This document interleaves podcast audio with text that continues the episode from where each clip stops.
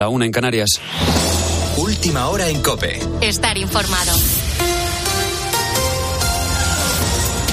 Tenía que ser en una tanda de penaltis, como la que supuso la eliminación de España en los dos últimos mundiales. Tenía que ser Unai Simón, con dos paradas decisivas.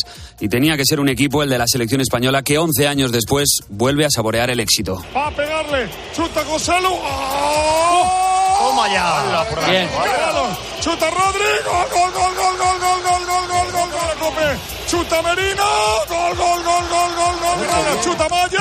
¡Vamos! ¡Vamos! Te he dicho que no la metía. Chuta Asensio. Gol, ¡Vamos! Vamos. Ahí estamos. Está cerquita ya. Ganamos la Liga de las Naciones. Tiempo de juego. Chuta la por. ¡Palo! Simón chuta Pezcovil. ¡Vamos! ¡Qué paradón! Chuta Carvajal. Y gol. ¡Vamos! Gol, gol. Croacia 4, España 5, una España en formación ante una Croacia ya rodada. Para derrotar a los croatas hay que situarse a su nivel de exigencia y entrega y España lo ha estado, con un gen competitivo que en el campo ha personificado Rodri, capitaneado por Luis de la Fuente, que ha perdido sello respecto a Luis Enrique, pero que ha ganado en variedad. Escuchamos al presidente de la Federación Española de Fútbol en tiempo de juego. Y mucha alegría porque este es un este es un torneo muy muy complicado. Estamos muy felices. La verdad es que Croacia es un equipazo que nunca se rinde. Hemos tenido algunas oportunidades muy claras y oye, muy muy feliz. El míster lleva muy poquito tiempo, pero es que se lo merece el míster, el staff, los chicos.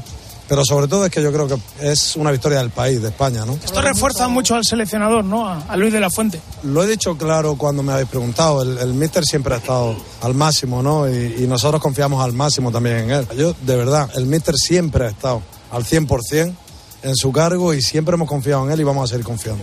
Todo esto en un super domingo de deporte, porque también hemos tenido Fórmula 1, Gran Premio de Canadá. Verstappen mantiene el pleno de victorias para Red Bull, Alonso ha acabado segundo y Hamilton tercero.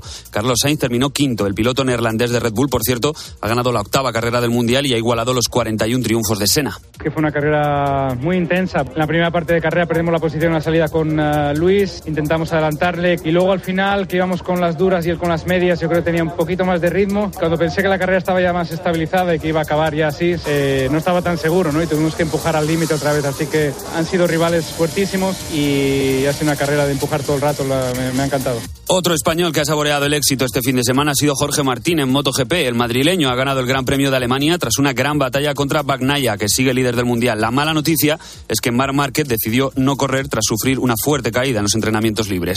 Con la fuerza de ABC. Cope, estar informado. Lejos del deporte, los ayuntamientos de toda España han quedado constituidos este fin de semana. El PSOE ha logrado in extremis el bastón de mando de Barcelona y ahora la meta está puesta en el 23 de julio. Este domingo se ha notado en los actos de comienzo de precampaña que han mantenido Sánchez, Feijó y Yolanda Díaz. El primero en dos hermanas, en Sevilla, y el resto en Madrid. Dos semanas emplazando al señor Feijóo a que debata conmigo. ¿Sabéis por qué no quiere debatir? Porque no sabe cómo explicarlo. No sabe cómo explicar sus pactos con la ultraderecha. Hemos cumplido con nuestro deber. Hemos hecho una política de Estado y somos el partido de la garantía de la Constitución y del Estado. Las elecciones del 23 de julio no van del futuro de ningún político. Las elecciones del 23 de julio van de que tu vida sea mejor.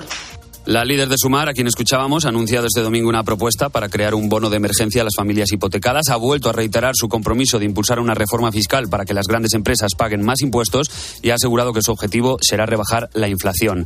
De esta forma, comenzamos una semana que va a traer lluvias en ocho comunidades autónomas que están en alerta este lunes. Mención especial a Galicia, el Cantábrico y norte de Aragón. Ya este domingo hemos visto las primeras tormentas de verano. Iranzu García, buenas noches. Buenas noches. Parecía que nos habíamos olvidado de las lluvias, pero no. Incluso granizo se ha podido ver esta tarde en algunas zonas de España, como en Madrid, Galicia y Bilbao. Bueno, pues así, con tormentas bastante fuertes, vamos a arrancar también esta semana, donde van a ser intensas, es en el norte, en La Rioja, País Vasco, Cantabria, Burgos, Soria, Cantabria o Galicia.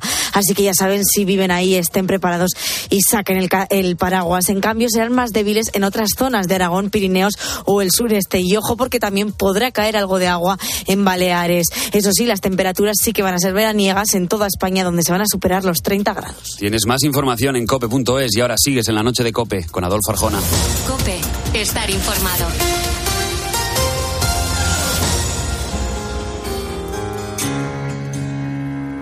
Adolfo Arjona, La noche. Cope, estar informado. entonces cuando tanto te necesité. Nadie es mejor que nadie, pero tú creíste vencer. Si lloré ante tu puerta, de nada sirvió. Barras de bar, vertederos de amor. Os enseñé mi trocito peor. Retales de mi vida. En la próxima hora te voy a hablar de, de hombres poderosos, de hombres conocidos a nivel mundial en el mundo de los negocios, de la comunicación, de la ciencia o del cine. Un científico que revolucionó la física y estuvo a punto de convertirse en presidente de Israel. Un magnate de la comunicación que se convirtió en primer ministro. Uno de los empresarios norteamericanos más poderosos que vivió en la Casa Blanca y un actor y productor de cine que fue elegido para liderar su país en los tiempos más convulsos. En nuestro especial de hoy te hablo de hombres que un día dieron un cambio radical a sus vidas para dedicarse a la política. Algunos gobernaron, otros no lo consiguieron.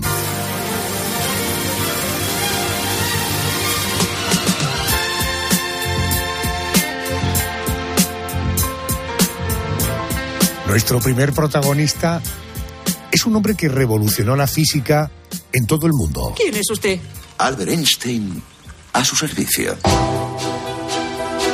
Si te digo que Albert Einstein descubrió la teoría de la relatividad, seguramente no estoy contándote nada nuevo. Pero si te digo que además de ser un gran físico, este alemán de familia judía estuvo muy vinculado a la política.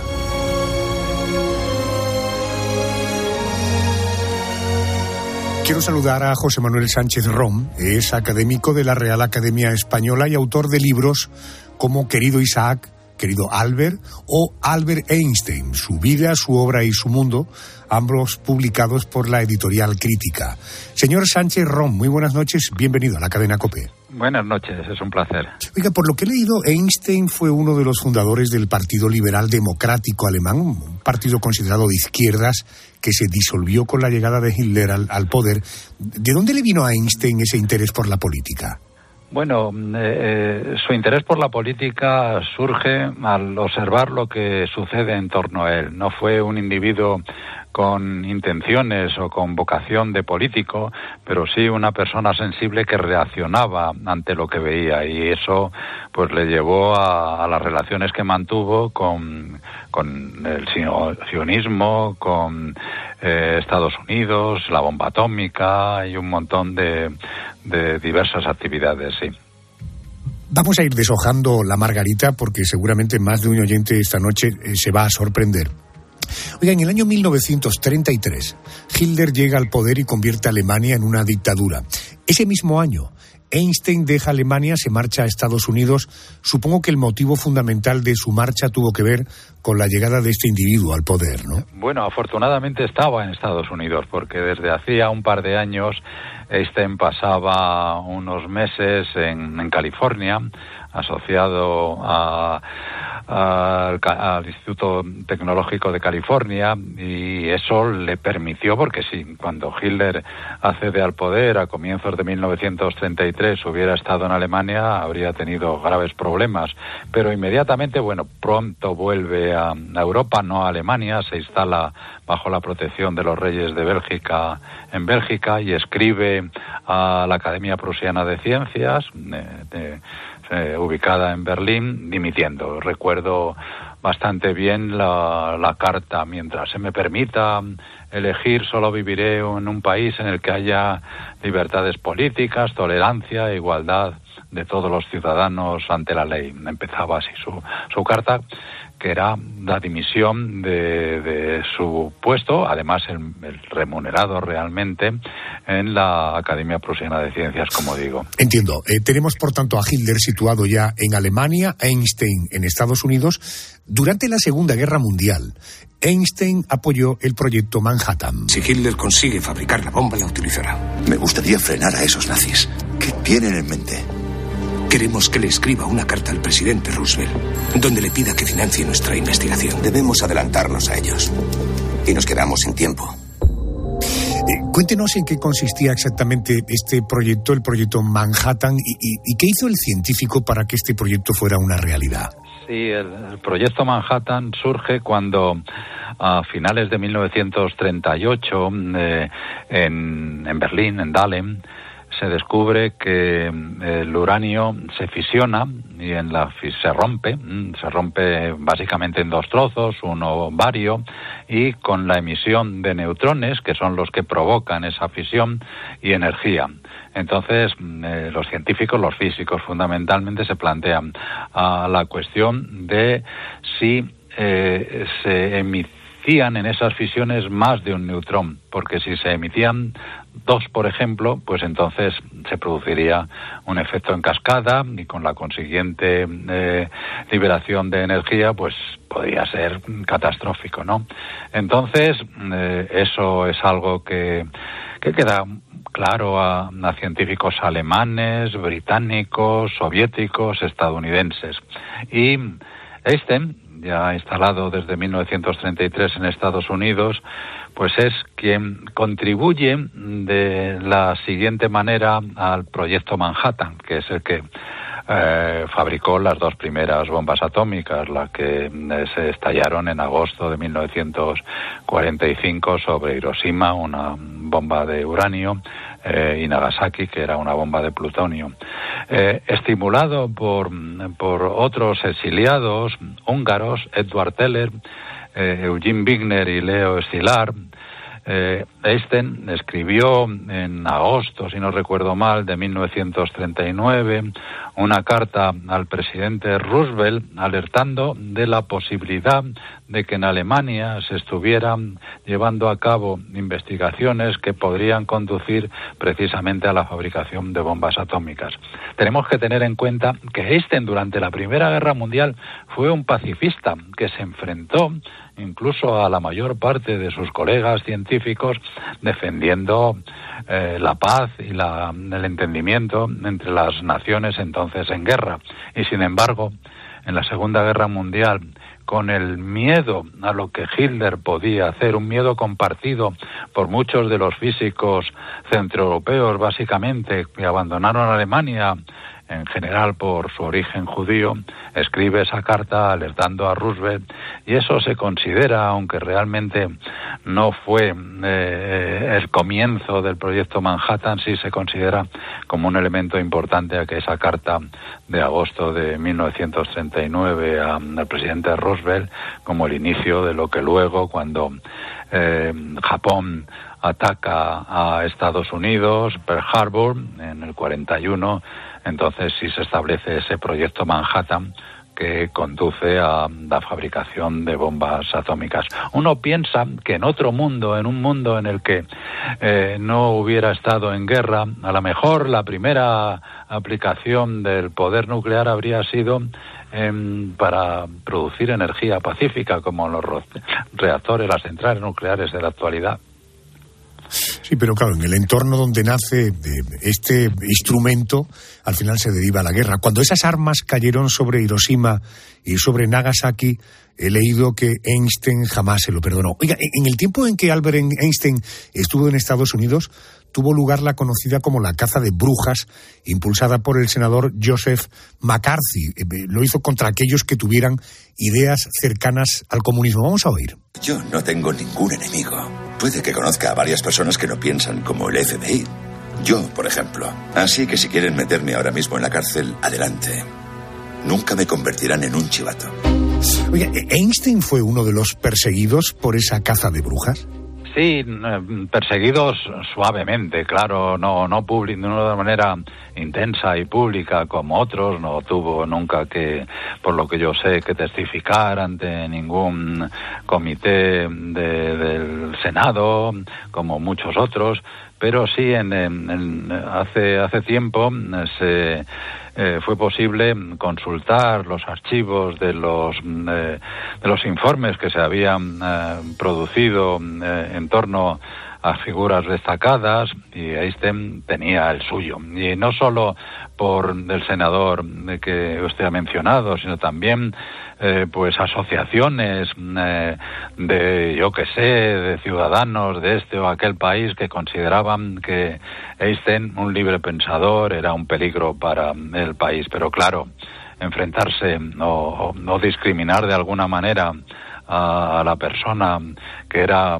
mundialmente famosa y que además había defendido en numerosas ocasiones causas muy nobles, era muy complicado de manera que no tuvo problemas. En lo que se refiere a, a, su, a lo que usted mencionaba hace un momento, el remordimiento por haber de alguna manera participado, él no participó en absoluto en el proyecto Manhattan y es un error decir que la, la famosa ecuación, que es un icono de nuestro tiempo, E igual a mc cuadrado, es la que es responsable de las bombas atómicas, bueno, efectivamente, sin la equivalencia entre masa y energía, eso no se habría podido fabricar, pero es necesita mucha ciencia más, mucha física cuántica. Pero a lo que iba, en 1952, un editor japonés le preguntó, le escribió a Einstein, preguntándole qué, qué pensaba, y Einstein respondió, aquí tengo la, respuesta, mi, mi participación en la producción de la bomba atómica consistió en un solo acto. Firmé una carta al presidente Roosevelt en la que hice hincapié en la necesidad de llevar a cabo experimentos a gran escala con relación tal tal. Era perfectamente consciente del peligro que significaría para la humanidad, para la humanidad si los experimentos tuvieron éxito. Pero, y esto es lo que antes señalaba, su terror, su miedo a Hitler y las consecuencias que el dominio de,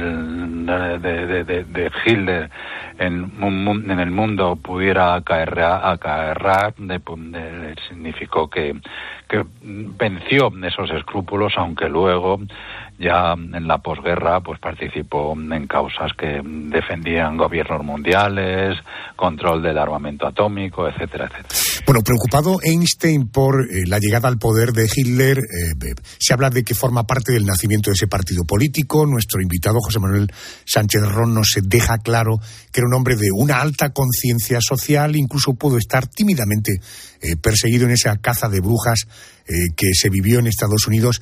Eh, José Manuel, he leído que cuando murió Jaime Weizmann, el primer presidente de Israel, el embajador en Estados Unidos le ofreció a Einstein la presidencia de Israel. Oiga, ¿ha trascendido cómo fue aquella propuesta y cuál fue la respuesta de Einstein? Porque lo que sí sabemos es que el científico nunca fue presidente de Israel, pero ¿ha trascendido cómo fue la propuesta y la respuesta? Sí, sí, se conocen las cartas que que se la, petición a Einstein de suceder a Chaim Weizmann, con quien Einstein había tenido relación a Weizmann, fue el primer presidente del Estado de Israel, fue un químico notable, eh, en 1921 eh, Einstein acompañó a Whiteman a un viaje a Estados Unidos para recaudar fondos para construir la Universidad Hebrea de Jerusalén, donde por cierto se guardan en la actualidad los, eh, los papeles, los documentos, cartas, correspondencias, etcétera, etcétera, y los derechos literarios de, de Einstein. Sí, cuando eh, en, noviembre, si no recuerdo mal, de 1952 muere Weizmann, pues Einstein recibió la oferta de sucederle eh, en el cargo y se la transmitió quien entonces era embajador de Israel en Estados Unidos, Abba Eban, un nombre que a los que ya tenemos una cierta edad os recordamos bien. Eh, tengo aquí también las líneas de la carta de, de Evan. Querido profesor Einstein, el portador de esta carta es el señor David Gottlieb de Jerusalén, que está trabajando ahora en nuestra embajada en Washington. Le lleva usted la cuestión de que el primer, que el primer ministro Ben Gurion me pidió le transmitiese, a saber si usted aceptaría la presidencia de Israel en el, en el caso de que le fuese ofrecido por un voto del Parlamento israelí. La aceptación significaría trasladarse a Israel y nacionalizarse israelí. El primer ministro me asegura que en tales circunstancias el gobierno y el pueblo, totalmente consciente del significado supremo de su labor, científica se refiere, le proporcionarían facilidad y libertad completa para continuar su trabajo científico. De manera que era eh, lo que querían utilizar era sobre todo la, la figura de Einstein. Un día más tarde de recibir esta carta, Einstein la rechazaba y es conmovedora porque dice, decía entonces Einstein, estoy profundamente conmovido por la oferta de nuestro Estado de Israel y al mismo tiempo apesadumbrado y avergonzado de no poder aceptarla.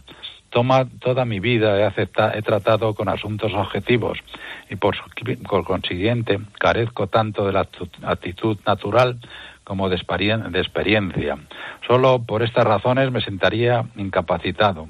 Me siento todavía más apesadumbrado en estas circunstancias y esto es, es lo que yo me refiero conmovedor, porque desde que fui completamente consciente de nuestra precaria situación entre las naciones del mundo, él se refiere sobre todo a los judíos, mi relación con el pueblo judío se ha convertido en mi lazo humano más fuerte pero rechazó, nunca se trata. Que yo sepa, solo estuvo una vez en, en Israel, Einstein, de, cuando, de hecho, camino de España, la visita que, que, realizó a España procedente de Japón, donde había estado varios meses, en 1923, pasó por lo que entonces todavía no era Estado de Israel, que como sabemos se fundó en 1948-49. Ya.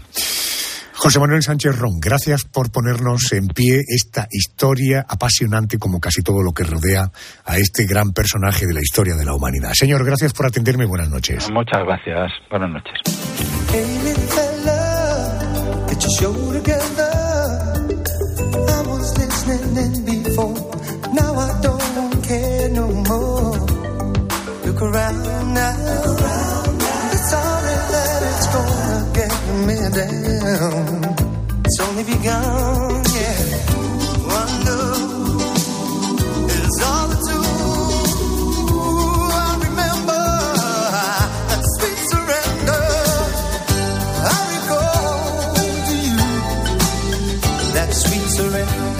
Ya hemos conocido la estrecha relación que tuvo Albert Einstein con la política en un momento tan decisivo para el mundo como en la Segunda Guerra Mundial. El hombre del que te hablo ahora lleva más de un año ocupando las portadas de medio mundo. Se ha convertido en un referente para su pueblo que defiende día tras día de la invasión de Rusia. Te hablo de Volodymyr Zelensky, el presidente de Ucrania. Kiev ha sobrevivido a todo esto y no se dejará intimidar por terroristas. Ucrania está más unida, no podrán detenernos. Estamos convencidos de que no nos vencerán. Eh, Yolanda, antes de convertirse en el sexto presidente de Ucrania, Zelensky llevaba eh, una vida muy diferente, ¿verdad? Y tanto Adolfo Zelensky se licenció en Derecho, pero nunca llegó a ejercer, prefería el mundo del espectáculo, así que se dedicó a lo que más le gustaba, que era hacer reír. Su carrera se forjó en el mundo de la televisión, donde trabajó como actor, sobre todo de comedia. Además, se convirtió en uno de los grandes productores de Ucrania, hasta que un día, Adolfo, su vida cambiaría por completo. Ya lo creo. Eh, vamos a ver en qué cambió y cómo cambió. Eh, le pido ayuda al profesor Priego, Alberto Priego, es profesor de Relaciones Internacionales de la prestigiosa Universidad de Comillas y CADE. Profesor Priego, muy buenas noches, bienvenido a la COPE. Hola, buenas noches. Buenas noches, Alberto. Eh, ¿Cómo era la vida de Zelensky antes de llegar a la política? ¿Er-, ¿Era un hombre interesado eh, por, no sé, principios, ideales, de, comprometido con su ciudad, con su país? ¿Manifestaba sus opiniones ante los medios de comunicación o tenía un perfil bajo en este aspecto? Bueno, era un empresario de éxito de la comunicación, eh, sí que tenía determinados valores, pues por ejemplo, Mm, tiene una gran fortuna y buena parte de, no buena parte, una parte significativa de su dinero, por ejemplo, lo donó a, a, causas benéficas y también lo donó al ejército ucraniano cuando se la guerra de Donbass. Pero es verdad que era una persona completamente distinta, una persona em, con un perfil, digamos, em, menos vinculado al ejército, evidentemente, y que incluso, pues, eh, tenía una posición con Rusia muchísimo eh, más conciliadora de la que tiene ahora. Entonces era otra persona completamente distinta. Comprendo. Bueno, razones tiene desde luego. Oiga, antes de llegar a la política, Zelensky interpretó a un maestro de colegio que terminaba siendo presidente de Ucrania en la serie Servidor del Pueblo.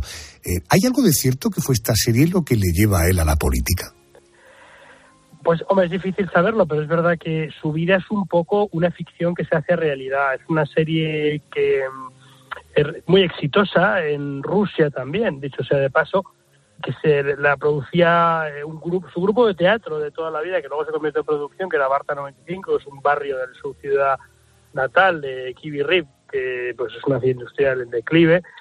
Y, y lo que la serie plantea es como un ciudadano decente, eh, cualquiera, sin aspiraciones, pues se convierte en, en presidente, ¿no? Y es un poco lo que a él le acaba ocurriendo en la realidad. Eh, no tenía aspiraciones políticas, pero sí que había una cierta admiración por buena parte de la población y eso es lo que le empuja a presentarse a las elecciones y a ganar las elecciones. Bueno, ganar y además no de cualquier manera. Era abril del 19. Zelensky se convierte en presidente de Ucrania con casi el 75% de los votos. Oiga, eh, el apoyo de los ucranianos de una manera tan contundente y tan masiva supongo que iría más allá de ser un tipo con recursos para hacer una campaña y de ser un personaje eh, muy mediático. ¿Cuáles fueron las bases eh, para que fuera tan atractivo para el pueblo ucraniano? Pues la verdad es que, eh, a ver, Ucrania es un país que tenía unos presidentes y unos políticos, eh, digamos, con muy poca eh, aceptación popular, ¿no? Y, muchos de ellos vinculados al antiguo régimen de una manera o de otra, o a los servicios de seguridad. Y el primero que no es de esta eh, este perfil es Pietro Poroshenko, pero es un oligarca del mundo del chocolate. Y la población se sintió muy decepcionada, a pesar de que era alguien nuevo, porque no consiguió, eh, digamos, cambiar el rumbo de la política, ¿no? Y muchas veces los intereses personales suyos primaban por los de por encima del país. Y, y, y Zelensky aparece como un como un populista realmente, Eh, populista, eh, pues eh, realmente que dice lo que la población quiere quiere escuchar. También es cierto que una vez que gana con el 70%, pues su popularidad gana, empieza a bajar porque lleva a cabo una serie de medidas que hoy están siendo muy efectivas, eh, como por ejemplo cambiar las cúpulas militares eh, por gente mucho más jóvenes. Hoy las personas que están llevando a cabo la guerra son eh, personas de apenas 40 años. Intenta desovietizar la administración, intenta acabar con la corrupción endémica que tenía prácticamente Ucrania. Es una serie de cosas que, que, que es verdad que eran muy necesarias, pero que le hacen bajar en popularidad. Lo que ocurre es que el Zelensky de hoy nada tiene que ver con el Zelensky del 22 de febrero del 22. Es comprensible. Eh, Oiga, entre que ganan las elecciones y arranca la, la guerra, eh, ¿cómo es su equipo de confianza? Porque claro, uno piensa en po- políticos, eh, actores, porque luego, claro, en el momento que tienen la invasión, supongo que se rodea básicamente de militares, pero su equipo, el núcleo duro de Zelensky antes de la guerra, ¿qué perfil tenía? Bueno, él lo que intenta coger es un poco lo que hizo Macron, eh, coger personas de determinado, de cierto prestigio, independientes, eh, también muchos compañeros suyos. De hecho, su jefe de gabinete sigue siendo un colaborador suyo, un abogado amigo suyo, colaborador de casi de los tiempos de, de juventud.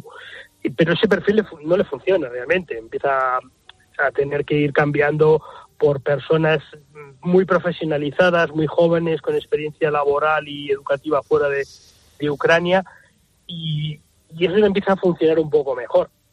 Eh, lo que ocurre es que le coge la guerra, claro, y ahí le cambia completamente eh, los, las prioridades, los planes, etcétera. Pero hoy la, la popularidad de Zelensky es mucho más elevada de la que tuvo antes de la guerra. Y el año que viene, si, si la situación de Ucrania se normaliza, hay elecciones, y eso pues va a ser un test, ¿no? A veces, como ocurrió por ejemplo con Churchill, se puede ser un fantástico dirigente en tiempos de crisis, pero un pésimo dirigente en tiempos de paz. Vamos a ver qué ocurre con Zelensky. De hecho, Churchill perdió las elecciones, ¿verdad? Oiga, desde el comienzo de la guerra, Zelensky ha sido un ejemplo de resistencia, incluso su mujer y primera dama ucraniana. Se ha convertido en símbolo de la resistencia a la invasión rusa.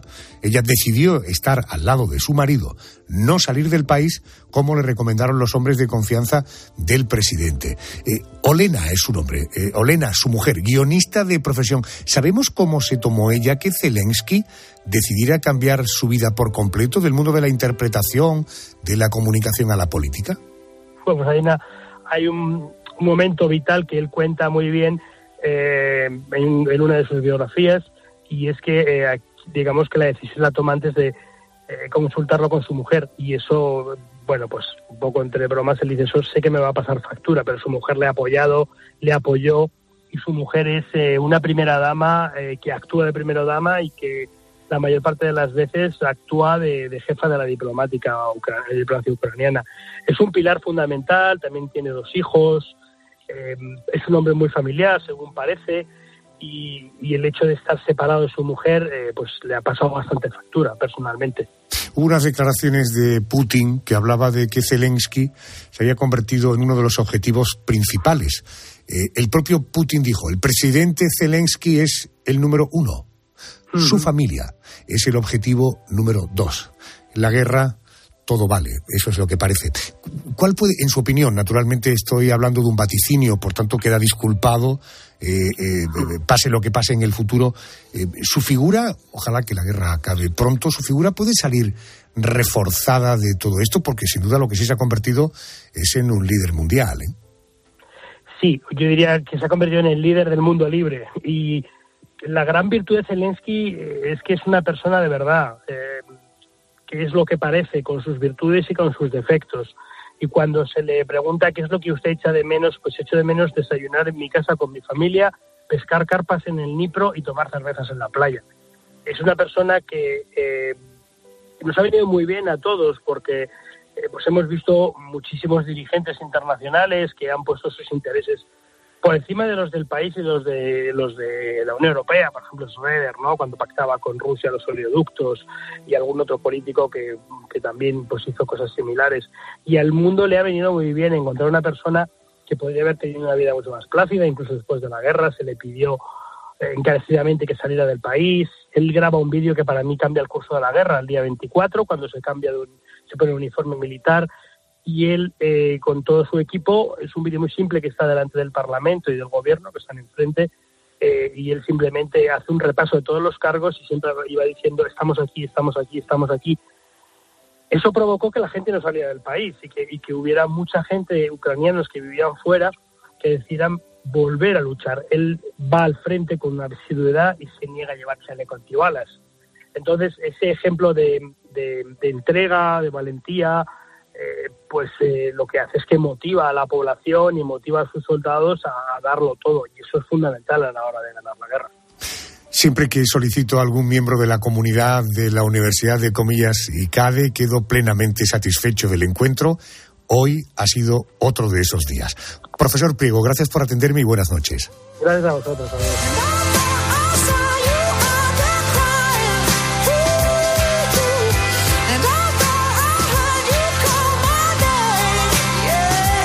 Ya te hemos contado que Einstein no solo fue un gran científico, sino que estuvo muy vinculado a la política, tanto que estuvo a punto de convertirse en presidente de Israel.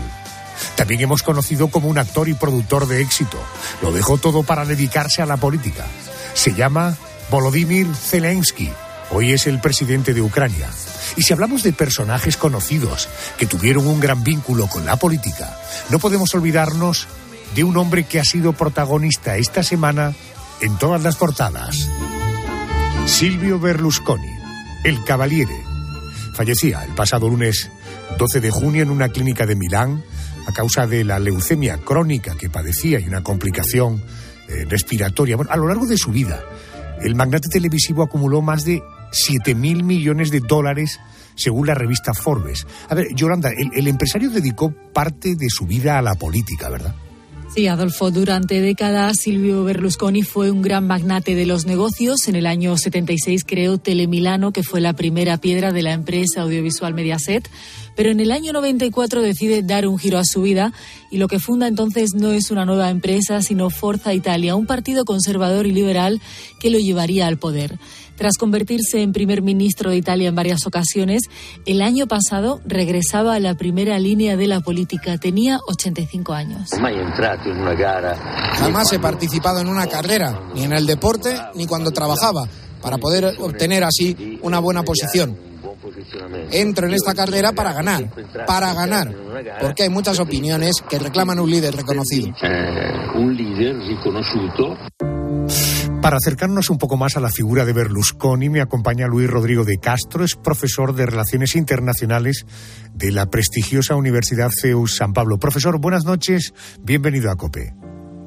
Hola, buenas noches, ¿qué tal? Eh, Berlusconi fue uno de los hombres más poderosos de Italia. Eh, sus grandes éxitos empresariales giran en torno al mundo de la comunicación y luego al mundo del deporte. Ahí, hasta ahí podríamos leer. Sí, en principio sí. Él funda, bueno, pues un, un emporio eh, audiovisual importante que no solo se queda en Italia, sino que también, pues, tiene ramificaciones en Italia, luego también en España. Eh, no solo en cuanto a televisión, también en, en, prensa escrita. Bueno, la verdad es que podemos decir que fue un, un hombre muy polifacético en, en, lo empresarial y a partir de ahí, pues, eh, bueno, luego también dio el salto al, al, deporte con el, con el Milan, pero bueno, podemos decir que eh, sigue dentro de este, de este ámbito empresarial porque bueno pues eh, pues no deja de ser aunque fuera un club de fútbol no deja de ser un, una entidad privada no y a partir de ahí pues Berlusconi eh, es alguien que es conocido para los italianos como una persona eh, muy capaz de gestionar eh, bueno negocios y, y, convertirlos un poco como, como hacía el rey Midas, en, en, no en oro mm, físicamente, pero sí en algo muy cotizado y en algo muy valorado. ¿no? Eh, su trayectoria mediática, eh, no mediática televisiva como en los últimos años, sino de, de, hombre de negocios del medio, pues hasta los 90 le da bastante prestigio a nivel, a nivel italiano. Él fue eh, hasta en tres ocasiones eh, primer ministro de Italia. Las últimas elecciones italianas se celebraban en septiembre del 22. En esos comicios el partido de Berlusconi se quedaba muy lejos de la victoria. La formación Hermanos de Italia de Giorgia Meloni superaba el 23% de los votos. Ella es la primera ministra ahora. Berlusconi era el sexto partido más votado con el 6%. Eh, si nos detenemos en el terreno político, ¿Por qué perdió la confianza de los votantes en su opinión? Bueno, eh, Berlusconi en las últimas elecciones era alguien que ya llevaba 20 años en política. Es decir, él no entró con 30 años, entró ya en una edad madura, una edad adulta.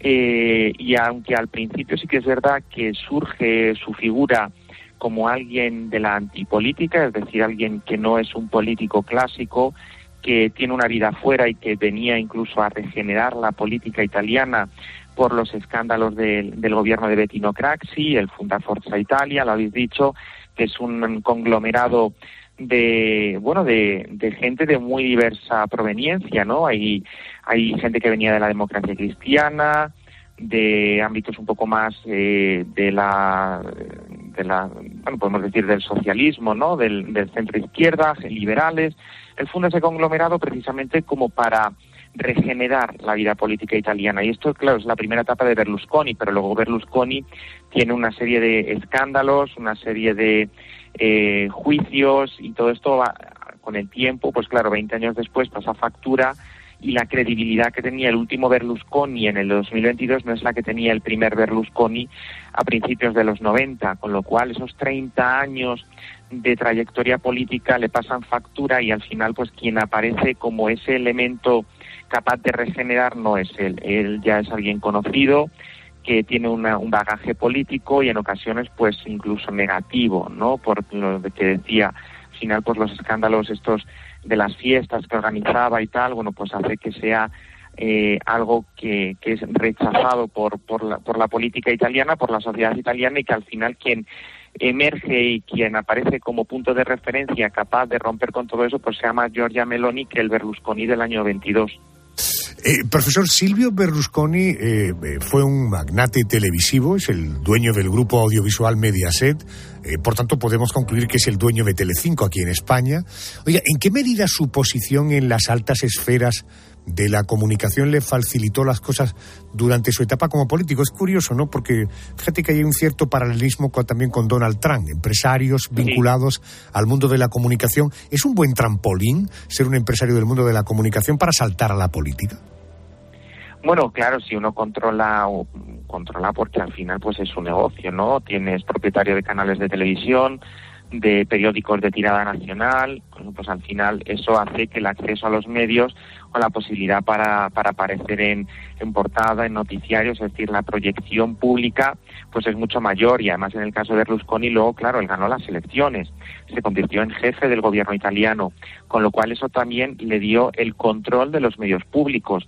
Hubo un momento en el que Berlusconi, bien por la vía privada, bien por la vía pública, pues podemos decir que tenía incluso el monopolio de los medios en Italia. Era una figura que, que mm, aparecía a diario en los medios y que incluso pues tenía la capacidad de determinar hasta qué punto su figura se podía ver expuesta o no en base a pues eh, ciertas eh, corruptelas, ciertos escándalos o incluso ciertas medidas populares que podría que podía adoptar su gobierno, es decir, ese control pues fue casi total y por tanto pues eso quieras que no eh, contribuye bastante a, que la figura o por lo menos esa proyección pública a la que me refería antes pues pueda estar mucho más controlada que de no ser este este caso.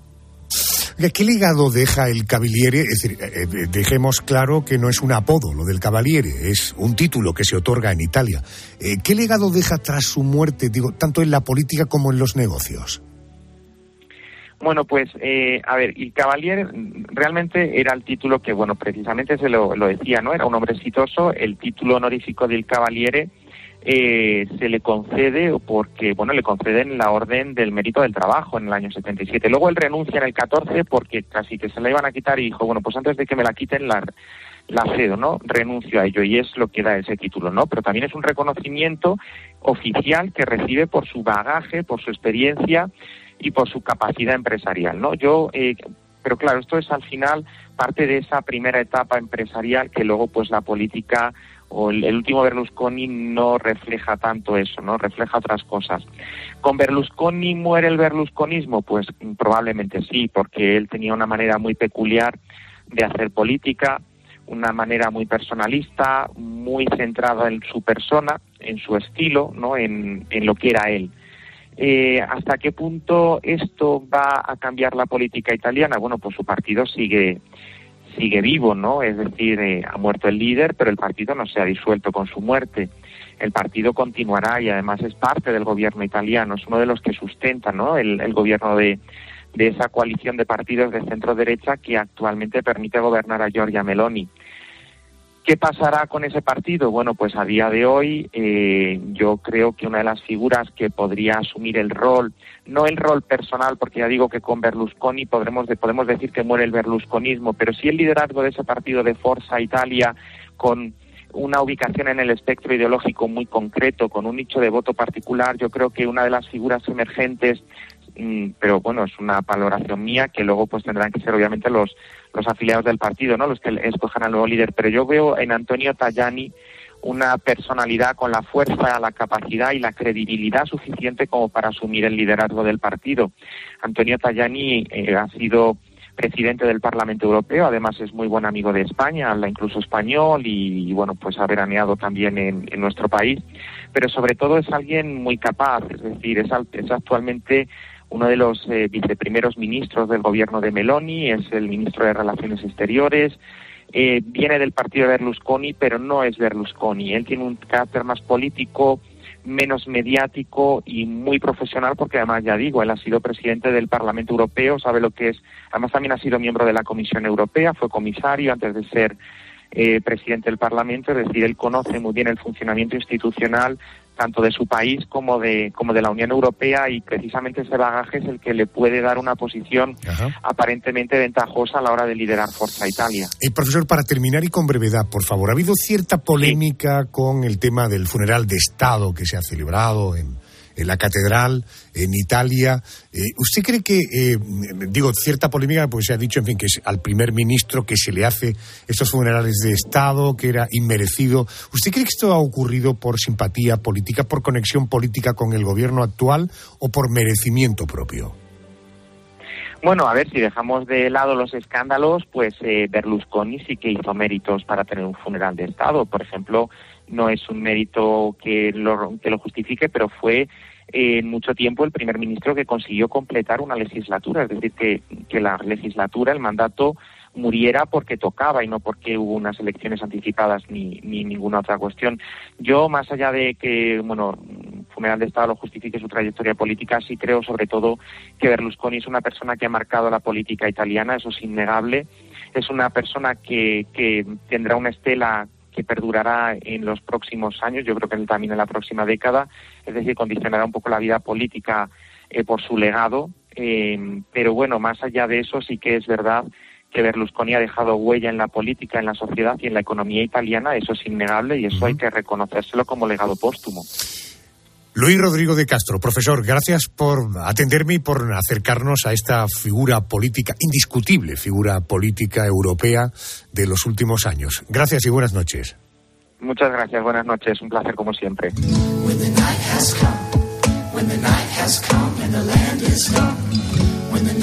come, when the night has come and the land is dark.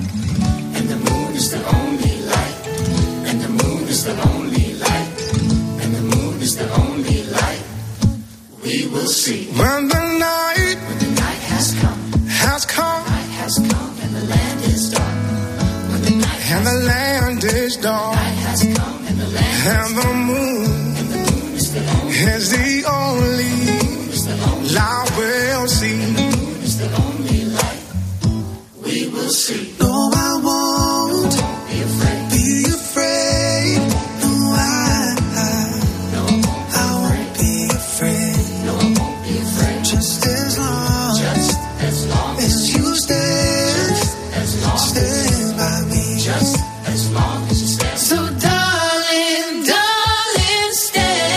Esta noche te estamos hablando de hombres que alcanzaron la fama en la televisión, en la ciencia, en los negocios, eh, pero un buen día cambiaron sus vidas para dedicarse a la política. Algunos de ellos llegaron incluso a gobernar, como Volodymyr Zelensky o Silvio Berlusconi, de los que te he hablado. Vamos a cruzar ahora el océano. Vale, el avión está listo, chicos. Vamos allá. Porque Berlusconi no es el único hombre de negocios dedicado a la política. Donald Trump, el dueño de uno de los grupos empresariales más poderosos del mundo, también dio el salto a la política. I am officially running Anuncio oficialmente que compito para ser presidente de Estados Unidos, States, para hacer nuestro país más grande de nuevo. our country great again. Entre sus inversiones hay hoteles, casinos, campos de golf, restaurantes o medios de comunicación. Solo en la ciudad de Nueva York tiene más de 15 propiedades residenciales y comerciales, entre ellas la Trump Tower, un edificio de 58 pisos en la Quinta Avenida, donde están las oficinas centrales de la organización, o la Trump World Tower, frente al edificio de Naciones Unidas y de Trump Building, en el distrito financiero de Wall Street.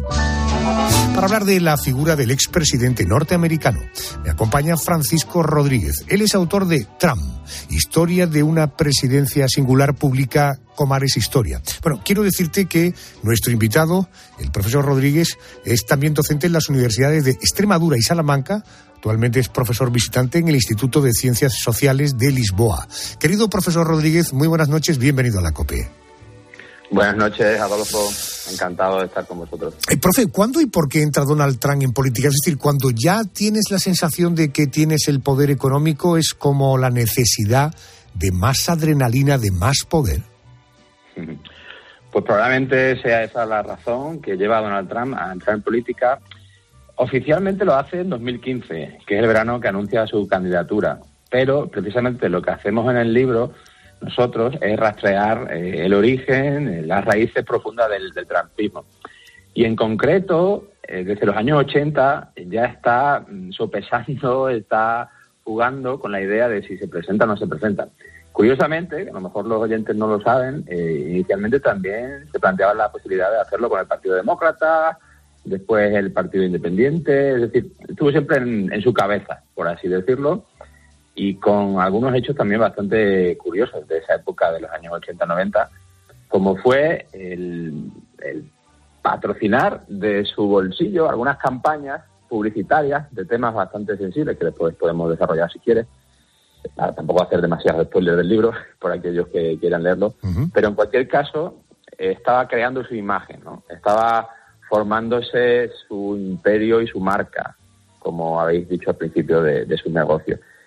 Y ya, pues el salto definitivo lo dio en el verano del 15, aunque venía amagando, por así decir esa expresión, venía amagando desde hacía ya décadas. Entiendo. Él es presidente de Estados Unidos entre el 17 y el 21. Eh, ¿Qué le atrae de la política? Porque su biografía, Trump, es básicamente un hombre de negocios, ¿no? Bueno, efectivamente, es un hombre de negocio que eh, en realidad su padre ya había creado un importante, muy grande eh, negocio empresarial dedicado sobre todo a la construcción en Nueva York de los años 50, los años 60.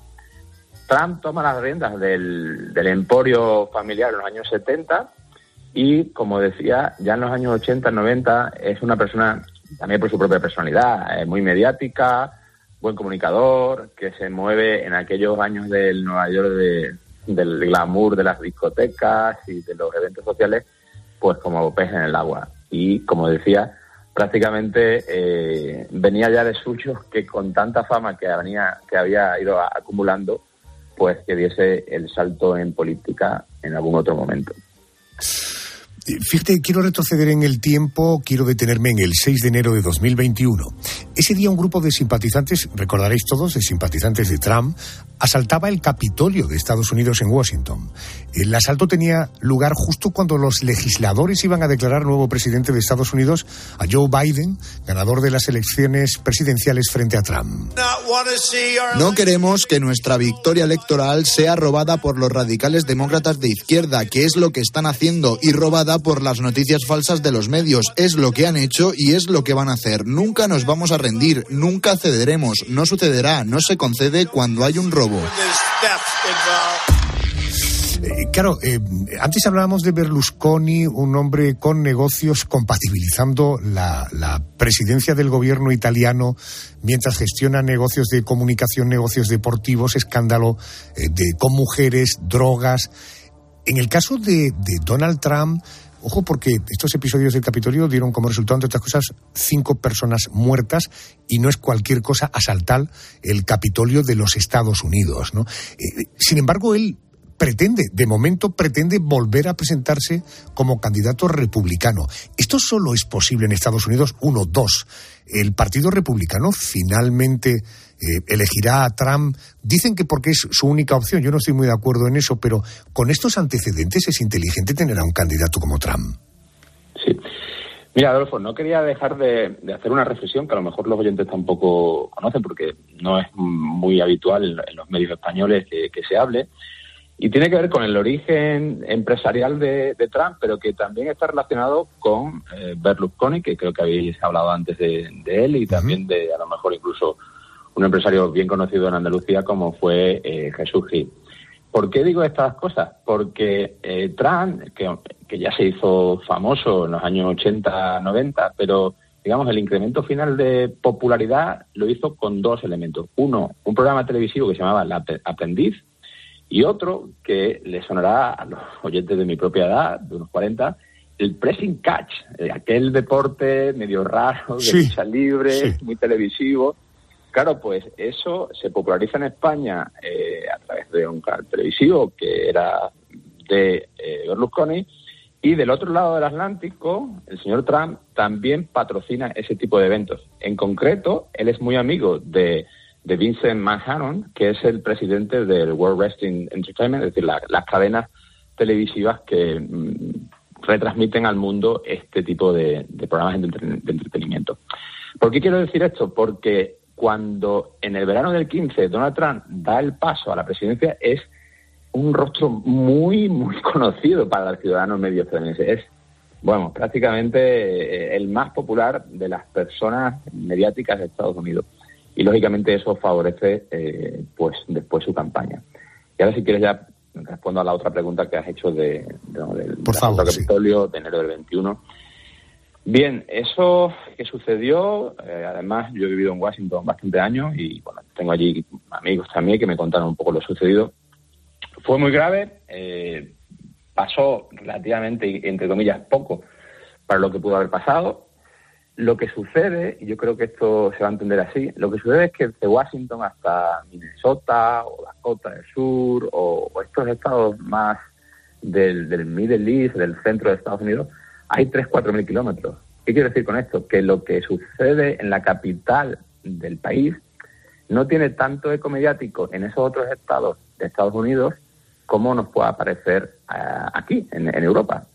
¿Y por qué digo esto? Porque Donald Trump tiene una base electoral eh, muy sólida, que no se mueve, eh, que no se, eh, bueno, no, no se ve afectada por estos procesos judiciales o por estas crisis políticas. Y esa base electoral férrea, mm, probablemente, si Trump es el nuevo candidato republicano a la presidencia en 2024, probablemente le vayan a votar, según las encuestas. ¿Qué debería de hacer? O, como usted ha señalado, eh, el Partido Republicano no tiene otros líderes. Lo cierto y verdad, que eso lo analizamos también en el libro, como es una personalidad tan fuerte, tan magnética, también, por qué no decirlo, eh, poderosa económicamente, ha conseguido controlar muy bien a ese Partido Republicano, de tal modo que, por ejemplo, el que parecía podía ser su oponente máximo, que es el gobernador de Florida, eh, Ron DeSantis, en las últimas encuestas va bastante mal, eh, bastante alejado de la popularidad de Donald Trump. Francisco Rodríguez, autor de Trump, Historia de una presidencia singular. Por si te apetece hacer un poco de apnea en este personaje, este es un libro muy recomendable, lo publica la editorial Comares Historia. Profesor, gracias por atenderme y muy buenas noches. Gracias a vosotros, muchas gracias. Ya lo dijo Aristóteles. El hombre es un animal político. Y en esta hora hemos conocido a cuatro hombres, cuatro personajes famosos, científicos, hombres de negocios que lo demostraron. Ellos dedicaron parte de su vida a la política. Te hemos contado cómo Albert Einstein podría haberse convertido en el presidente de Israel. Hemos conocido cómo era la vida de Volodymyr Zelensky antes de ser elegido presidente de Ucrania. Y te hemos contado cómo dos de los hombres de negocios más importantes del mundo un día se sintieron atraídos por la política. Berlusconi y Donald Trump. Ahora, noticias. Luego volvemos para saciar la curiosidad de los oyentes inteligentes de este programa. Noticias, venga, y luego seguimos.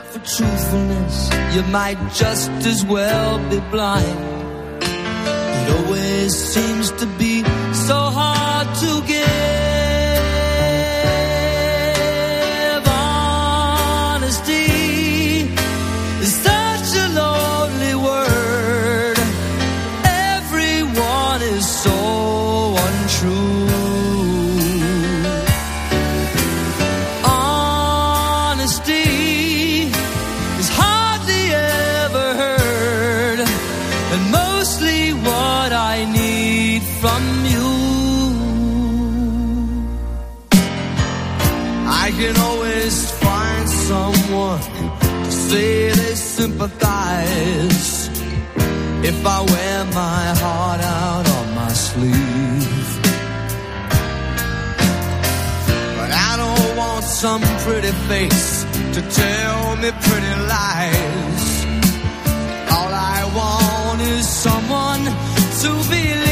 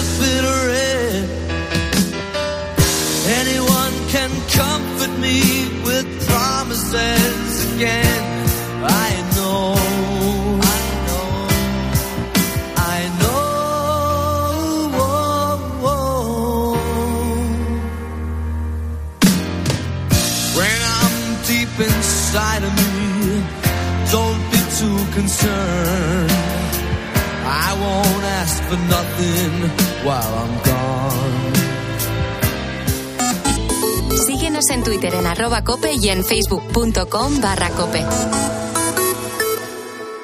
Los goles de tu equipo solo se viven así en tiempo de juego.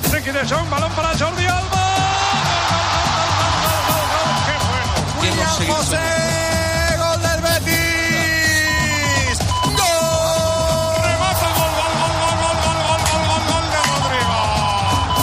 Tiempo de juego. El número uno del deporte. Ataca el Atlético Rubén. Paco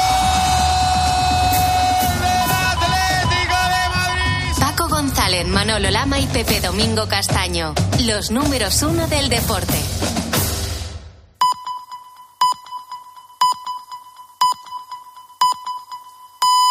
Son las tres, las